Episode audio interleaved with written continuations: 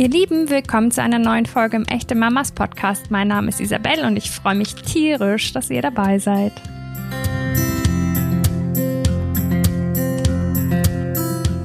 Für diese Folge habe ich mit Stefanie gesprochen, einer echten Mama aus unserer Community. Sie erzählt uns von ihrer Tochter Amelie, die bereits in der 31. Schwangerschaftswoche plus zwei zur Welt kam. Ich bewundere Steffi, ihren Ehemann und ihre Tochter sehr. Denn der Frühstart ins Leben war für alle Beteiligten alles andere als einfach, wie ihr gleich hören werdet. Aber vor allem bewundere ich Steffi auch dafür, dass sie ihre Geschichte mit uns teilt. Besonders, weil sie das tut, um anderen Betroffenen Mut zu machen, wie sie mir verraten hat. Zuvor noch zu unserem Werbepartner dieser Folge. Wir haben heute Pampers für euch mit an Bord. Seit über 50 Jahren liegt Pampers die glückliche und gesunde Entwicklung von Babys am Herzen. Viele Mamas und Papas lieben die Windeln von Pampers, weil sie einfach so gut halten. Aber wenige wissen, dass sich Pampers auch für die Kleinsten unter den Babys einsetzt, die viel zu früh geborenen. Speziell für die Bedürfnisse von Frühchen hat Pampers zusammen mit über 800 Krankenpfleger und Krankenpflegerinnen und Kinderärzte und Kinderärztinnen die winzigen Pampers Preemie Protection in drei Größen entwickelt. Man kann sich gar nicht vorstellen, wie klein so eine Preemie Windel ist. Sie passt in beide Handflächen und ist etwa so groß wie ein Tennisball. Da merkt man besonders, wie schutzbedürftig diese kleinen Kämpfer sind. Viele Mamas aus unserer Community haben uns schon ihre Frühchengeschichte erzählt, wie viele Wochen sie gebankt haben, was für eine Ausnahmesituation das ist. Deshalb wollen wir euch diese Aktion von Pampers vorstellen, mit der wir alle diese kleinen Kämpfer und ihre Eltern unterstützen können. Pampers spendet für jede, im Zeitraum vom 1.11. bis 12.12.2020 in Deutschland, Österreich und der Schweiz verkaufte Packung Pampers Windeln eine Frühchenwindel bzw. den Gegenwert von 11 Cent an Krankenhäuser und Frühgeborenenorganisationen. Maximales Spendenaufkommen dabei ist eine Million Stück. Also am besten in dieser Zeit mal noch eine Packung auf Vorrat kaufen. Alle werden Windeln ja immer. Pampers unterstützt so unter anderem Projekte von Welcome, einer bundesweit tätigen Non-Profit-Organisation, die Frühchen und ihren Familien zugutekommt. Liebe Steffi, willkommen im Echte Mamas Podcast. Ich bin so froh, dass du da bist und alle Hörerinnen und Hörer haben es ja nicht mitbekommen, aber wir haben hier ein technisches äh, Marathonläufchen hinter uns. äh, wir hoffen einfach, dass es jetzt alles super klappt. Ich bin nämlich so dankbar, dass du hier bist. Willkommen. Dankeschön. Ich freue mich auch total und ich hoffe jetzt einfach, dass die Technik auch mitspielt. Ja, wir, wir, wir ziehen das jetzt hier einfach knallhart durch, denn das Thema ist so wichtig. Ganz viele Hörerinnen und Hörer haben uns schon ähm, darauf angesprochen, weil ich glaube, alle Frühcheneltern wünschen sich Unterstützung und ähnliche Geschichten, mit denen sie sich identifizieren können. Deswegen noch einmal danke, dass du deine erzählst. Ja, das mache ich sehr gern. In welcher Schwangerschaftswoche kam dein Baby zur Welt? Meine Tochter kam in der Schwangerschaftswoche 31 plus 2. Mhm. Und hat sich schon in der Schwangerschaft abgezeichnet, dass die Kleine zu früh kommen wird? Ja, also es hat sich leider sogar schon sehr früh bemerkbar gemacht. Und für uns ist es wirklich auch ein kleines Wunder, dass wir es überhaupt so weit geschafft haben. Weil es war so, dass meine Schwangerschaft eigentlich bis zu äh, Beginn der 23. Schwangerschaftswoche top abgelaufen ist, absolut beschwerdefrei. Ich war wirklich top fit und ich war einfach nur überglücklich. Und wir wussten dann auch schon, dass es ein kleines Mädchen wird und haben uns dann schon für den Namen Amelie entschieden. Und dann war witzigerweise Freitag der 13., als ich einen hm. Routinekontrolltermin hatte. Und ich hatte dann meine Mama dabei und ich wollte ihr die Kleine auf dem Ultraschall zeigen, aber dazu soll es dann leider gar nicht erst kommen. Es war okay. dann so, dass meine Frauenärztin mit Entsetzen festgestellt hat, dass mein Gebärmutterhals nur noch bei 1,5 Zentimeter war und äh, schon beginnend mit einem großen Trichter, also sprich der äh, Körper wollte eigentlich die Geburt schon einleiten. Okay. Und, und die hat mich dann sofort ins Krankenhaus überwiesen. Ich habe da wirklich die Welt gar nicht mehr verstanden und der restliche Tag war wirklich eigentlich nur in Trance. Ich habe nur noch geweint. Und mhm. leider bin ich dann auch direkt im Krankenhaus an, ja, scheinbar nicht so gut gelaunten Arzt geraten, der hat mir dann anstatt Mut zu machen, eigentlich nur gesagt, ja, wir müssen uns damit abfinden. 70 zu 30 wird das äh, Kind abgehen, weil es einfach noch viel zu früh ist. Es war wirklich nicht schön und er hat mich dann mit den Worten auch im Zimmer zurückgelassen. Da war noch eine Assistenzärztin, die war sehr lieb, die hat dann probiert, mich zu beruhigen, aber da ging halt gar nichts mehr bei mir. Ja, leider war es dann auch so, dass mein Mann auf Inventur war. Also der hat von oh. der ganzen Sache gar nichts mitbekommen. Der Arme musste das dann spät abends durch meine Mutter erfahren. Mhm. Ja, und ähm, mir ging es dann eigentlich nur ähm, noch schlechter und bei einer späteren Kontrolle wurde dann festgestellt, dass der Gebärmutterhals nur noch bei acht Millimeter ist. Und dann wurde mir gesagt, dass ähm, ich in eine 200 Kilometer entfernte Uniklinik kommen soll, die eben auf Extremfrühchen auch spezialisiert ist. Mhm. Und ja, kaum war das ausgesprochen, bin ich dann eigentlich auch schon in den Rettungswagen verladen worden. An die Fahrt dahin kann ich mich gar nicht mehr wirklich erinnern. Das war wirklich einfach nur meine persönliche Hölle. Ich glaube, ich habe mir die Lippe so blutig gebissen, weil ich mir einfach gedacht habe, Mensch, Steffi, wach doch einfach aus diesem Albtraum auf. Das kann doch einfach nicht sein, was dir hier gerade passiert. Mhm. Ja, aber dort angekommen hab ich, haben sie dann verschiedene Untersuchungen mit mir gemacht und waren dort eigentlich auch relativ positiv eingestellt zu der ganzen Sache. Schlimm war es dann einfach für mich. Also das war einer der schlimmsten Erlebnisse in meiner Schwangerschaft, dass ich dort einfach ähm, entscheiden musste und auch unterschreiben musste, was mit dem Baby passiert, wenn eben die Geburt jetzt nicht mehr aufgehalten werden kann weil dort war es so, bis zur 25. Ähm, Schwangerschaftswoche entscheiden eben die Eltern, was mit dem Baby passiert. Okay, ja, das heißt, gibt es da, also es ist ganz furchtbar, da so theoretisch nachzufragen, aber gibt es da so Auswahlmöglichkeiten, was musst du da entscheiden? So was für eine Entscheidung muss man fähig sein in so einem Moment?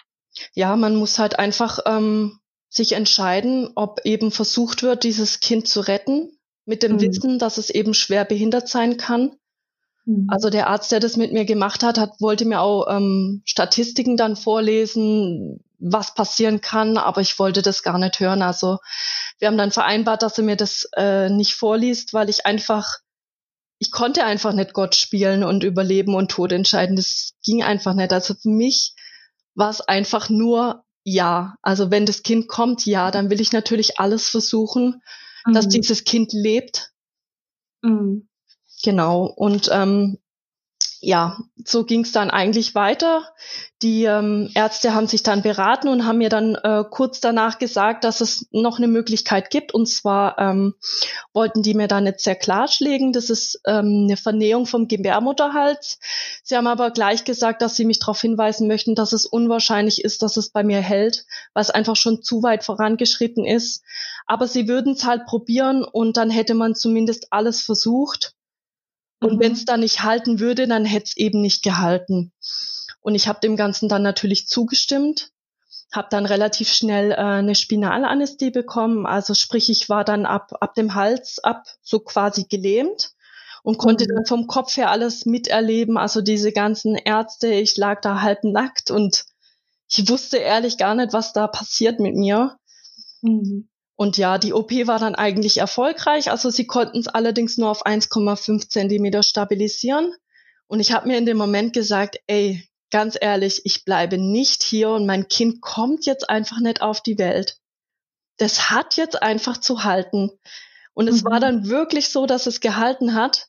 Und entgegen jeder Erwartung, ich habe da wirklich alles nur stillschweigend ertragen und immer jeden Tag gefragt, darf ich denn nach Hause, darf ich denn nach Hause? Und da war es wirklich so, dass ich nach einer ähm, guten Woche durfte ich dann nach Hause. Und ähm, ja, mit engmaschiger Kontrolle dann vom Frauenarzt durfte ich dann zu Hause auf dem Sofa legen. Mhm. Und da lag ich dann neun Wochen und ja, Gott sei Dank äh, gibt's Netflix. Ich glaube, sonst wäre ich verrückt geworden.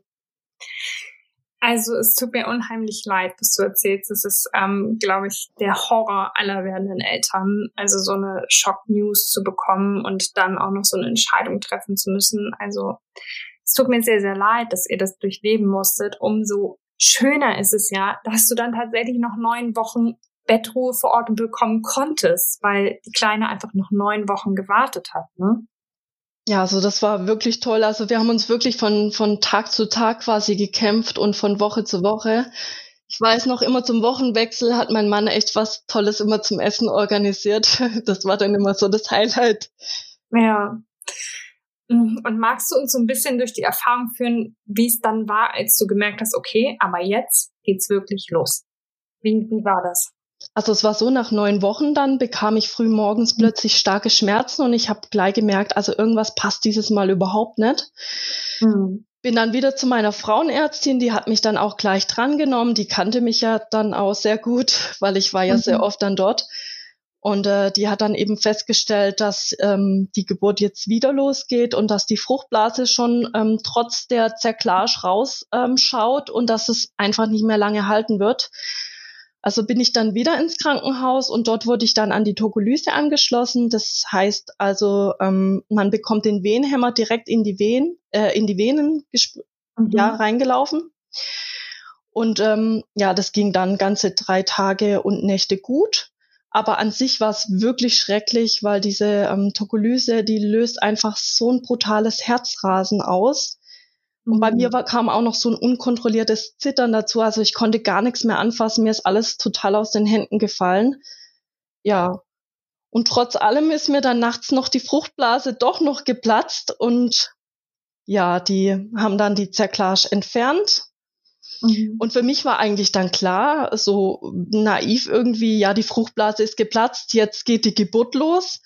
Mhm. Aber die Ärzte haben dann ähm, gemeint, sie wollen eigentlich die Kleine noch versuchen im Trocknen zu halten. Aber ich war da wirklich am Ende meiner ähm, Kräfte. Ich hatte auch in dem Zeitraum, wo ich dann wieder stationär war, zweimal die Lungenreifespritze bekommen. Mhm. Und ja, am Schluss konnte man dann die Geburt trotz eben der Tokolyse auch nicht mehr aufhalten. Und ähm, kannst du von deiner Geburt erzählen? Wie ist sie abgelaufen? Wie ging es dir dabei? Also kannst du dich an irgendwelche Gefühle erinnern, wie das war, als du klar war, okay, jetzt kommt sie wirklich, jetzt kommt Amelie wirklich zur Welt? Ähm, ja, kannst du uns davon berichten, wie das war? Ja, also meine ähm, Geburt war leider wie der Rest der Schwangerschaft äh, gar nicht schön und, und wirklich sehr traumatisch. Also es ging mhm. wirklich schnell, eigentlich zu schnell. Also ich ko konnte das körperlich auch gar nicht so wirklich verarbeiten. Mhm. Und das Schlimme war dann letztendlich, als eben der Kopf schon zu sehen war, da war bei mir komplett Stille von den Wehen, da ging gar nichts mehr. Und dann sind mhm. plötzlich ihre Herztöne abgefallen und waren weg und dann wurden alle total panisch. Dann kam ein Arzt reingerannt, zwei Hebammen haben sich auf mich quasi gestürzt, auf meinen Bauch gedrückt, versucht sie rauszuschieben und dann, ja, der Arzt letztendlich noch mit einer Sauglocke voll äh, rausholen müssen. Mhm. Und das Schlimme war halt einfach, ähm, als ich sie das erste Mal gesehen habe, sie war schon komplett blau angelaufen und ist und hat nicht geschrien. Okay. Also eigentlich sind es ja so die schönsten Momente in deinem Leben. Dein Kind kommt und du kannst es zum ersten Mal sehen. Mhm. Aber bei mir waren es wirklich eigentlich die schlimmsten Sekunden in meinem Leben, bis letztendlich sie endlich geschrien hat, als ich weiß nicht, wie oft die auf sie ähm, ja geschlagen haben, mhm. dass sie endlich geschrien hat und das war dann endlich für mich so eine Erlösung. Okay, jetzt haben wir es zumindest das geschafft. Mhm.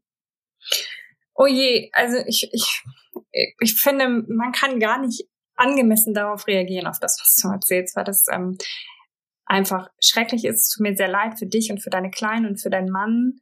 Ähm, trotzdem muss man sagen, sie hat irgendwann geschrien. Es, es ging irgendwann weiter. Ähm, Bericht, erzähl von deinem Kind. Wie, wie ging es ihm? Wie groß? Wie schwer war die Kleine? Also Amelie ging's äh, sehr gut im Gegensatz zu mir. Ich, ähm, die wirkte total entspannt.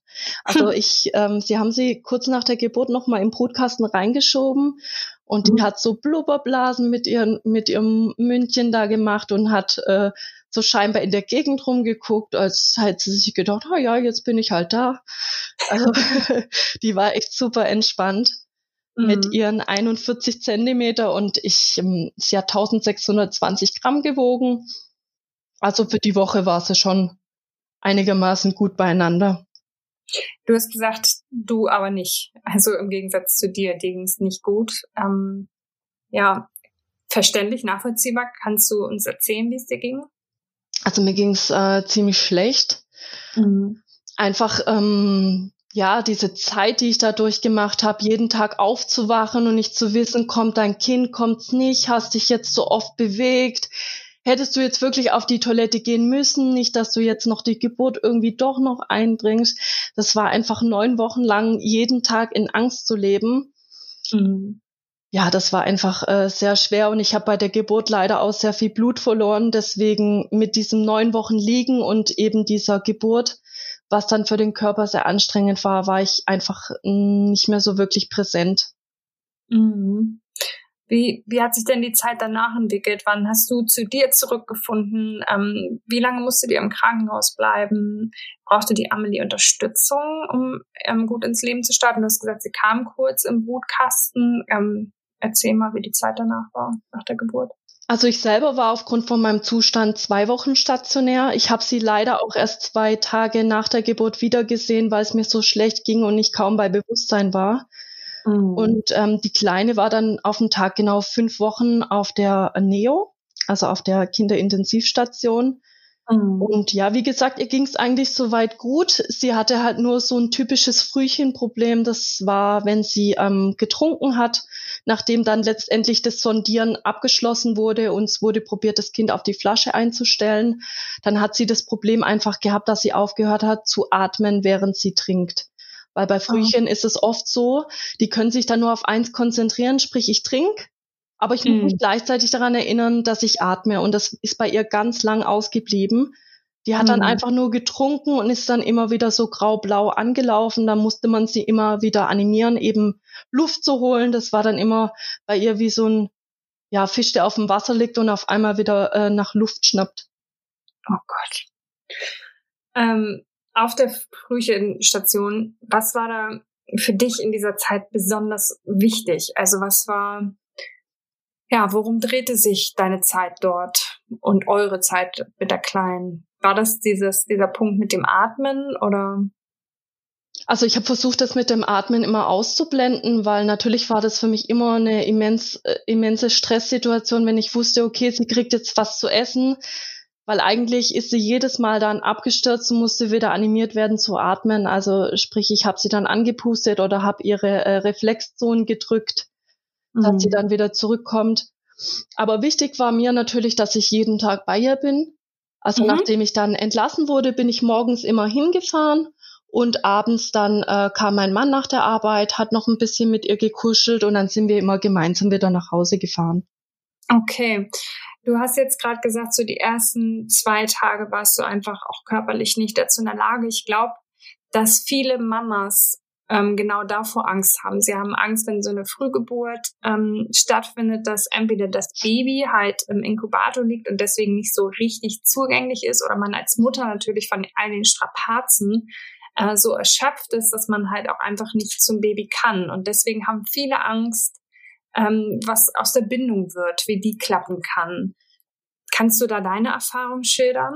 Also ich war tatsächlich eine der Mütter, die wirklich Bindungsprobleme hatte. Mhm. Ob das jetzt am Inkubator lag oder an der Tatsache, dass ich sie erst zwei Tage später wiedergesehen habe oder eben am großen Gesamtpaket. Mhm. Ich weiß es nicht. Ich denke, bei mir war es wirklich eine Kombination aus allem. Ja. Aber es ist einfach so, ich denke, jede Mama ähm, kann diese Erlebnisse anders verarbeiten und nicht jede Mama bekommt automatisch dadurch Bindungsprobleme. Aber mhm. Fakt ist für mich einfach, das ist gar nichts, worüber man sich schämen muss. Ich habe den Fehler gemacht, als ich gemerkt habe, okay, da passt was nicht, dass ich mich echt ein Stück weit dafür gehasst habe, dass ich sie nicht von mhm. Anfang an so lieben konnte, wie sie das einfach verdient hat. Mhm. Aber das war falsch, so damit umzugehen, weil ich meine, natürlich würden wir alles so viel anders machen, äh, wie wir es damals gemacht hätten, aber das können wir letztendlich auch nur sagen, weil wir das eben schon erlebt haben. Ich meine, Eltern werden ist was ganz Neues, in das man erstmal reinwachsen muss. Und genauso ist eben auch als Frühcheneltern. Und äh, ja, ich kann nur echt jedem ans Herz legen, lasst echt all eure Gefühle zu, auch wenn es mal negative sind. Es ist völlig okay, wenn man da mal mhm. frustriert oder wütend ist, in so einer Situation eben festzustecken. Man kann einfach nicht jeden Tag perfekt funktionieren. Und natürlich fühlt sich's komisch an, wenn jetzt andere Eltern die erste Zeit genießen können, während du als Frühchenmama dann eben dein Kind nur begrenzt am Tag äh, sehen kannst und dir, während andere dann kuscheln, äh, beim Füttern so denkst, oh, bitte, vergiss das Atmen aber dieses Mal nicht. Mhm. Aber ich denke, in gewisser Art sind diese Bindungsprobleme beim ein oder anderen auch eine ganz normale psychologische Schutzhandlung. Man darf halt wirklich nicht vergessen, das ist eine Extremsituation, die man dadurch lebt. Ja, ich glaube, so ein ultimatives Rezept zum perfekten Kuchen gibt's da gar nicht, aber ja, mhm. wir sind halt alle total unterschiedlich und jeder kann das an, das Erlebte eben auch anders verarbeiten. Aber ich denke wirklich, dass jeder in der Lage ist, einen Weg zu finden, wie man eben diese Bindungsprobleme auch überwinden kann. Ja, und ich glaube, der entscheidendste Punkt ist, der, den du gesagt hast, dass man sich keine Vorwürfe deswegen macht, dass man sich nicht schuldig deswegen genau. fühlt. Ich finde es total menschlich und normal, dass man es in diesem Moment tut. Auch dafür sollte man sich dann nicht verteufeln, dass man sich ähm, ja dann in diesem Moment schlecht fühlt, dass es so ist. Aber ähm, wie du sagst, es trifft keine Schuld ähm, und es ist total nachvollziehbar. Ich meine, eine Geburt, wenn sie rosarot rosa verläuft, ist schon einfach ein krasses Ding. Aber wenn das so ist wie bei euch und man all sowas erlebt auch noch, dann ist es natürlich noch einmal eine extra Schwierigkeit, die ihr alle als Familie meistern müsst. Deswegen, ähm, ja, ist wahrscheinlich das Wichtigste, was du sagst, sich selbst keine Vorwürfe zu machen, weil das total menschlich ist, einfach so ja, absolut. zu reagieren. Ähm, was dabei ja helfen kann, irgendwie die Bindung dann einfach aufzubauen, ist sich um das Baby zu kümmern, zu sorgen. Wie war das auf der Frühchenstation möglich? Konntest du, warst du zuständig fürs Anziehen, fürs Wickeln, fürs Baden, fürs Füttern? Ähm, oder wurde dir da viel abgenommen? Wie hat sich das für dich angefühlt und was war dir so möglich? Also wenn ich dort war, habe ich tatsächlich auch alles selber gemacht. Am mhm. Anfang mhm. natürlich mit äh, Unterstützung der Schwestern, weil man darf ja auch nicht vergessen, die ähm, kleinen Frühchen haben ja auch sehr viele Kabel dran. Mhm. Aber da haben wir uns dann relativ schnell äh, eingelebt und das habe ich mir dann auch nie nehmen lassen, das wirklich dann auch alles selber zu machen. Mhm. Und ja, also die Schwestern bei uns waren auch super lieb, die standen da immer mit Rat und Tat zur Seite und ja, das hat eigentlich dann ganz gut geklappt. Wir unterbrechen unseren Podcast kurz, um euch nochmal etwas über die Preemie Protection Windeln von Pampers zu erzählen. Wir hatten es ja vorher schon erwähnt. Über 800 Krankenpfleger und Krankenpflegerinnen und Kinderärzte und Kinderärztinnen haben sie mitentwickelt. Genau deshalb ist die Windel so bequem und hat komplett abnehmbare, flexible Seitenflügel, die in jeder Position angebracht werden können. So unterbricht man möglichst wenig den wertvollen Babyschlaf der kleinen Frühchen. Denn gerade für sie ist das besonders wichtig. Sie brauchen einen ungestörten Schlaf, damit sie Gehirn- und Körperfunktionen entwickeln können, für die sie normalerweise noch in Mamas Bauchzeit gehabt hätten. Ich weiß ähm, aus Erzählungen auch, dass es manchmal schwierig sein kann, dass einem aus so einer Frühchenstation manchmal zu viel abgenommen wird. ähm, ist aber als Mama, wo das Ganze eh schon so viel Energie kostet, schwierig ist da für sich Stellung zu beziehen und einzustehen. Vielleicht ist es da auch nochmal ganz wichtig, dann an die Partner zu appellieren, dass die vielleicht auch so ein bisschen unterstützen und sagen, hier, wir wollen das machen, wir können das machen, weil manchmal ist, glaube ich, zu viel Vorsicht ähm, auch dann nicht so gut. Weil das habe ich halt auch schon oft gehört, dass einem da zu viel abgenommen wird. Deswegen ist es gut, wenn du sagst, habe ich mir nicht nehmen lassen. Das heißt dann ja schon, dass du dafür gesorgt hast, dass du dich um deine Kleine kümmern kannst. Ja, wobei ich dazu wirklich auch sagen muss, die Schwestern, die haben immer gefragt, ähm, wann man kommt und hatten das auch schnell raus, wer so zu welcher Zeit kommt und die haben dann auch wirklich auch immer gewartet und versucht dann auch das Füttern ein bisschen nach hinten zu ziehen, wenn man dann ja. eben mal kurz im Stau stand. Also die waren wirklich super lieb. Da kann man wirklich, also bei uns gar nichts sagen. Die sind auch immer wirklich auf einen eingegangen und waren ja. da auch total äh, fürsorglich. Ich meine, klar, man sieht sich ja Wochen, teilweise äh, sehen sie die Patienten oder die Eltern eben dann monatelang, da baut sich ja dann auch ein gewisses, ja, da baut sich auch eine gewisse Bindung zu ihnen auf. Ja, und ich glaube, es ist in den meisten Fällen auch genauso, wie du schilderst. Das sind ja wunderbare Menschen, die auch sehr geschult sind und auch emotional sehr ähm, eingeschossen sind auf diese Situation ähm, was ja auch ganz wichtig ist, dass ihr diese Form von Unterstützung bekommt dann im Krankenhaus.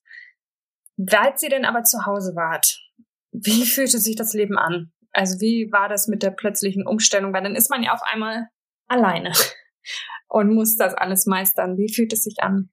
Ja, es war tatsächlich irgendwie seltsam, also total äh, surreal. Ich meine, wir haben wochenlang darauf hingefiebert, dass wir endlich nach Hause dürfen.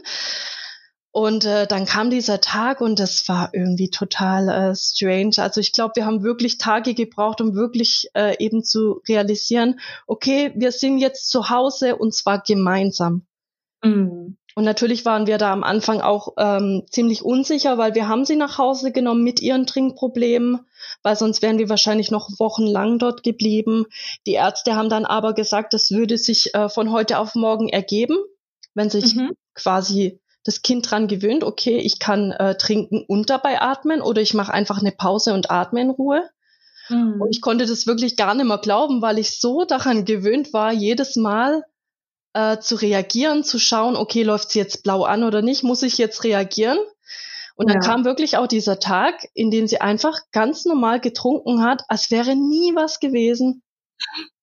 Und das war das wirklich. War ein wunderbarer Tag. Das war unglaublich, ja. Und ab da hat sie wirklich ihre Fläschchen weggehauen wie nix.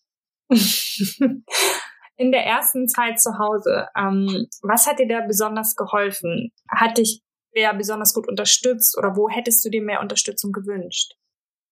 Ja, so ähm, meine Eltern haben uns ganz toll unterstützt, aber wir haben uns auch am Anfang wirklich mal einen Monat nur für uns genommen. Super. Weil wir mhm. eben diese Zeit ähm, nachholen wollten, um die wir uns ja jetzt nicht betrogen gefühlt haben, aber es hat halt einfach was gefehlt, weil dieses in Ruhe kennenlernen, das hatten wir letztendlich gar nicht, weil dort im Krankenhaus, klar, da gibt's jetzt nicht so eine Privatsphäre. Klar. Ja, und es ist ja auch keine natürliche Umgebung. Also Richtig. es ist ja keine natürliche, keine natürliche Atmosphäre, um sich kennenzulernen. Ähm, gibt es für Familien mit frühgeborenen Babys besondere Angebote zur Unterstützung in der ersten Zeit zu Hause? Weißt du da was drüber? Also ich selber weiß es jetzt nicht. Mir hat es natürlich geholfen, mit, mit anderen Frühchenmamas zu sprechen und mich auszutauschen, oft auch über ähm, so Gruppen. Mhm. Mm, aber ich weiß von, von einer Bekannten, dass es eben für diese Problemfrühchen, die zum Beispiel mit Monitor nach Hause gehen, dass es da doch auch Anlaufstellen und Anspruch auf eine Pflegekraft gibt. Inwiefern weiß ich es jetzt nicht. Aber ich kann nur jedem raten, wenn ihr in so eine Situation kommt, fragt einfach mal den Arzt oder die Schwestern. Die kennen sich da in der Regel super aus. Und äh, eventuell kommen sie auch von selber auf einen zu und bieten einem das an. Mhm. Und generell ähm, hört sich das auch so an mit, deiner, mit deinen Eltern und so, dass wenn man Hilfe haben möchte, ihr hattet jetzt ja auch Zeit für euch alleine, was ja super und wunderbar ist, aber dass man wirklich, also wirklich einfach lernen muss, Hilfe anzunehmen ne, und auch darum zu bitten. Also ich glaube, eh, jedes Kind ist so, dass man auf einmal denkt, ach so, ja, nee, ich brauche auf einmal ein paar Hände mehr, ich brauche auf einmal ein paar Nerven mehr, ich brauche auf einmal ein paar Zeiten mehr. Ähm, und gerade mit einer extremen Situation wie mit einem Frühchen, glaube ich, ist das etwas, woran wir, also was uns stark macht, dass wir da vielleicht lernen, einfach mehr um Hilfe zu bitten, oder? Ja, das, das denke ich auch. Also es ist ja okay, wenn man Hilfe braucht. Ich meine, niemand ist perfekt, niemand ist jeden Tag super gut drauf und mega motiviert. Jeder darf auch mal einen Durchhänger haben. Ja. Ist dir aus der ersten Zeit irgendwas ganz Besonderes in Erinnerung geblieben? Die erste Zeit mit Amelie? Ja, also es war so, am Anfang war ich natürlich noch ähm, sehr ängstlich um, um sie. Mhm. Und ähm, eines Tages äh, stand ich mal in dem Bettchen, als sie geschlafen hat, und dann habe ich so zu mir gesagt, also alles, was wir erlebt haben, soll sie jetzt nicht büßen müssen. Und ich will einfach nicht mehr, dass diese Angst unser Leben beherrscht. Ich will dadurch kein überängstlicher Mensch werden oder eine überängstliche Mama. Ich will einfach, dass sie ein ganz normales, äh, glückliches, kleines Kinderleben führt. Und ja, so ist es dann letztendlich auch gekommen. Also ich konnte da auch ein Stück nach und nach loslassen und kann einfach das Ganze viel positiver jetzt betrachten nach zwei Jahren. Schön. Wie war Amelie denn am Anfang? Ähm, hat sie gut geschlafen? Weil gerade Schlaf ist ja für die Entwicklung von Frühgeborenen ganz besonders wichtig. Ähm, du hast gerade gesagt, als sie dann das mit dem Trinken und Atmen raus hatte, hatte sie auf jeden Fall viel Appetit. Hat sie insgesamt viel geweint? Beschreib mal so ein bisschen, wie sie so war als Baby in den ersten Wochen. Also Amelie war eigentlich ein sehr ruhiges äh, und ausgeglichenes Baby. Sie wirkte äh, wirklich jeden Tag total glücklich, dass sie am Leben sein darf. Ich weiß gar nicht, wie ich das beschreiben soll. Aber, ja, genau so. ja, also man sah ja damals und man tut's heute wirklich immer noch. Man sieht ihr jeden Tag an, dass sie absolutes Leben liebt. Wunderbar. Das ist schön.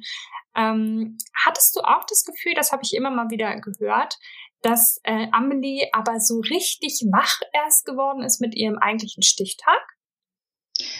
Ähm, schwer zu sagen. Also eigentlich war sie schon vorher recht präsent, also hat viel in der Gegend rumgeschaut, war total neugierig. Die hatte irgendwie immer so einen Glanz in den Augen, als würde sie alles so aufsaugen wie ein Schwamm. Einfach so happy, dass sie das erleben darf. Und da Mann und dir, wie ist das euch so ergangen in der ersten Zeit? Hat euch irgendwie der Frühstart irgendwie ordentlich aus dem Takt gebracht oder habt ihr euch dann irgendwie doch schnell zurechtgefunden oder war das dieser Moment, wo du am Bettchen standest? Was kannst du da erzählen? Ja, also es war eigentlich wirklich so, wenn ich ehrlich bin, dass es uns ziemlich aus dem Takt gebracht hat. Das Problem war bei uns, dass wir das Erlebte lange nicht gemeinsam verarbeiten konnten, weil irgendwie hat sich jeder für sich seinen Weg gesucht, um damit ja. umzugehen und äh, einfach das Ganze zu versuchen hinter sich zu lassen. Und wir haben da wirklich ganz lang als Paar und auch als Eltern dafür gebraucht, da einen gemeinsamen Weg zu finden. Und ähm, bei uns war der einfach reden, reden, reden. Wie ging's dir in der Situation? An was denkst du bei dem Erlebnis? Also wirklich jedes Gefühl, jeder Gedanke haben wir besprochen, fast schon bis zum Umfallen, bis man, eigen, bis man einfach sich gegenseitig so gut verstehen konnte und heute kann ich wirklich sagen, dass wir ähm, ja mit unserer Beziehung echt dadurch auf ein ganz anderes Level gekommen sind durch die Erlebnisse. Und ich bin wirklich, ich bin wirklich wahnsinnig dankbar, dass ich äh, so einen Mann wie den Sebastian an meiner Seite habe. Und der ist wirklich der allerbeste Papa, den ich mir für die Amelie nur wünschen kann. Ja, das ist wunderbar. Ähm, gab es Momente, in denen du ganz klar gespürt hast, mein Baby ist ein Fröhchen? Mm, ja, die gab's auch. Also es war eigentlich bei uns äh, bei den ganzen anschließenden zusätzlichen Arztterminen, die wir dann wahrgenommen haben zur Kontrolle. Okay. Mhm. Aber ansonsten haben wir sie einfach so behandelt als das, was sie eben war und auch ist. Unser mhm. kleines mhm. Wunder einfach. Ja, und du sagst bei den mh, mm, bei den Arztbesuchen, was war da, was war da, was ähm, dir aufgefallen ist oder wo du gedacht hast, ach so, ja, sie ist einfach früher gekommen als andere?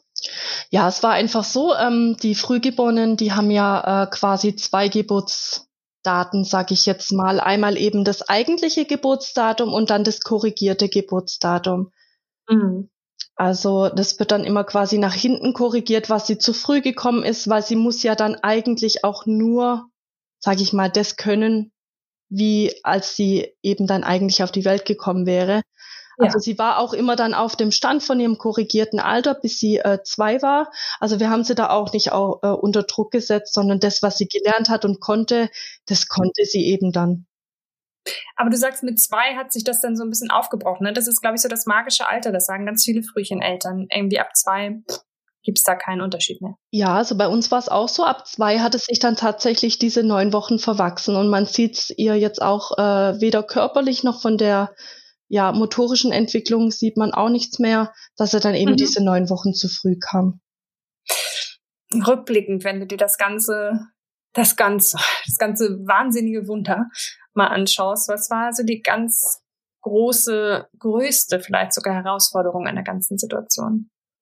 Uh, also ich denke, das war mir eben selber zu verzeihen, dass ich eben äh, meine Tochter nicht von Anfang an so lieben konnte, wie ich mir das gewünscht habe und wie es vielleicht äh, ja normal ist. Und eben dann dieser Schritt, ähm, aus dieser Angstspirale auszutreten und sich zu sagen, hey, es ist jetzt passiert. Mhm. Wir sind jetzt gut, sage ich mal, davongekommen und den Rest, mhm. den packen wir jetzt auch noch. Und gibt es etwas, was du dir als Frühchenmama gewünscht hättest? Irgendwie zum Beispiel ganz besonders im Hinblick auf Unterstützungsmöglichkeiten oder ja, in jeder jeglicher Hinsicht. Was hättest du dir gewünscht? Also was ich mir auf jeden Fall gewünscht hätte, das wäre ähm, ja auf den einen oder anderen unüberlegten und verletzenden Spruch zu verzichten, das wünsche ich mir auch heute noch für mich und alle anderen Frühchenmamas. Also auch in Gesprächen sagen mir ähm, die anderen Frühchenmamas oft mal, welchen Spruch die eben bekommen haben, was weh tat. Ja, bei uns war es zum Beispiel so ein Spruch wie, ja, jetzt ist doch alles gut. Sei doch, hm. sei froh, dass du nicht so einen großen Bauch hattest. Oder ja, die Frage, weiß man schon, ob es einen Schaden hat oder sowas vergisst man irgendwann. Ja, all sowas. Ich meine, gerade am Anfang, wenn du aus dieser Situation heraustrittst, bist du ja mega verletzlich und dann haut sowas halt wirklich richtig rein. Natürlich steckt jetzt nicht hinter jeder Aussage eine böse Absicht, aber ich sag mal so, mit ein bisschen Empathie ähm, richtet man dann auch weniger Schaden an und überlegt sich, äh, was kann ich in welchem Moment vielleicht äh, sagen.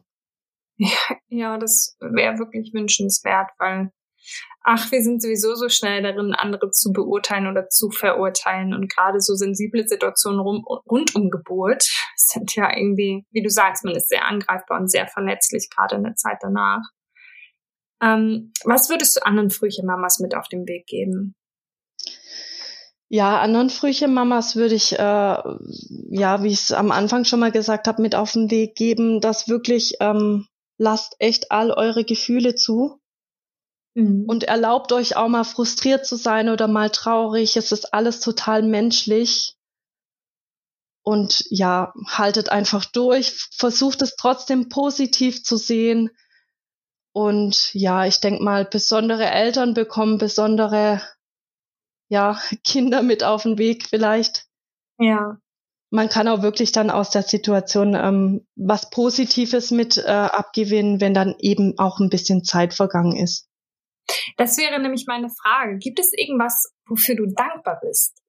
Dass du, wenn man das so fragen kann, ne? Bitte entschuldige, dass, dass, dass man äh, ja diese, diese ganze schmerzvolle Erfahrung irgendwie sagt, wie gut, dass ich eine Frühgeburt hatte. Ich meine einfach, gibt es trotzdem etwas rückblickend, wo du sagst, ich bin dankbar. Ich bin einfach dankbar rund um meine Frühgeburt, rund um dieses Baby, was einfach äh, es pünktlich auf die Welt schaffen wollte.